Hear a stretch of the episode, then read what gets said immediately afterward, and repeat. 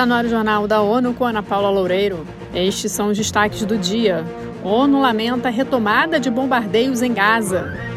COP28. Guterres pede ações imediatas e vontade política para evitar colapso e incêndio do planeta. ONU aponta a liderança das comunidades como caminho para o fim da AIDS. O secretário-geral da ONU, Antônio Guterres, lamentou profundamente o recomeço das operações militares em Gaza nesta sexta-feira. Felipe de Carvalho tem mais informações. O representante do Fundo das Nações Unidas para a Infância, Unicef, James Elder, disse que o som de bombas explodindo pouco depois das 7 horas da manhã, horário de Gaza, foi audível no Hospital Nasser, no sul. Ele contou que jovens aterrorizados e traumatizados reagiram imediatamente, agarrando-se às suas mães com medo. The bomb started just a few seconds after the ceasefire.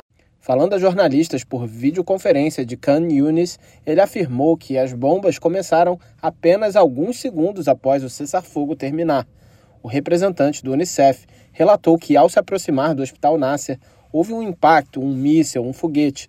Ele afirmou que crianças com feridas de guerra estão por toda parte. Da ONU News em Nova York, Felipe de Carvalho. O retorno da violência ocorre após o fim de uma pausa de uma semana no conflito entre militares do Hamas e as forças israelenses, que permitiu a entrega de combustível, alimentos e água extremamente necessários. O secretário-geral da ONU, Antônio Guterres, fez um apelo na abertura da Cúpula do Clima, COP28. Os detalhes com Mayra Lopes. Ao discursar no evento desta sexta-feira, ele adicionou que a questão climática é uma doença que somente os líderes globais podem curar. O líder das Nações Unidas reiterou o pedido de eliminação da dependência de combustíveis fósseis, redução de emissões e para que a promessa de justiça climática seja cumprida. But this is just one symptom of the sickness bringing our climate to its knees. A sickness only you, global leaders, can cure. O secretário-geral elogiou o avanço alcançado na quinta-feira, no primeiro dia da conferência, após o acordo sobre a operacionalização de um fundo para perdas e danos. Também nesta sexta-feira, o presidente do Brasil, Luiz Inácio Lula da Silva, discursou na abertura da COP28.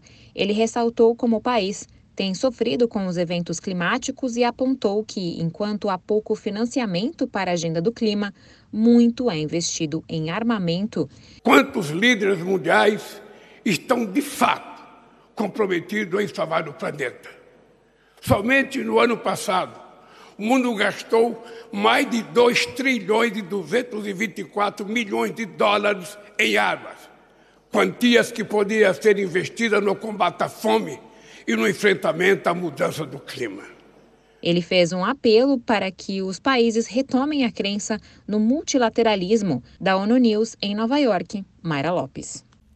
Nos próximos dois dias, líderes de mais de 160 países devem fazer discursos com sua visão para enfrentar a crise climática. O fim da epidemia de AIDS só será possível com a liderança das comunidades afetadas. Essa é a mensagem que o Programa Conjunto das Nações Unidas sobre HIV/AIDS, UNAIDS, enfatiza neste 1 de dezembro, Dia Mundial do Combate à Doença. O relatório da agência Comunidades Liderando ressalta a importância da mobilização comunitária das ruas aos tribunais, passando pelos parlamentos, como um fator essencial para avanços e inovações nas políticas de resposta à epidemia. Em entrevista para a ONU News, o assessor sênior da UNAIDS, Cleiton Eusébio de Lima, disse que o relatório representa ao mesmo tempo uma celebração do papel fundamental que as organizações e redes de pessoas vivendo com HIV desempenham e um chamado para que governos e doadores incrementem o apoio.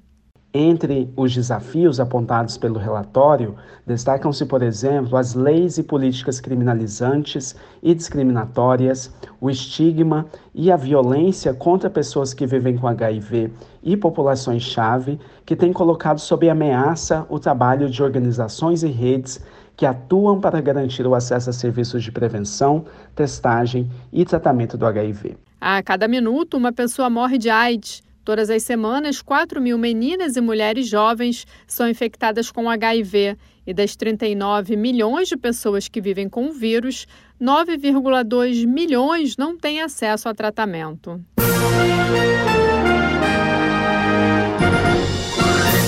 Esse foi o Jornal da ONU. Mais informações na nossa página news.n.org/pt e nas nossas redes sociais. Siga a gente no Twitter, arroba ONU News.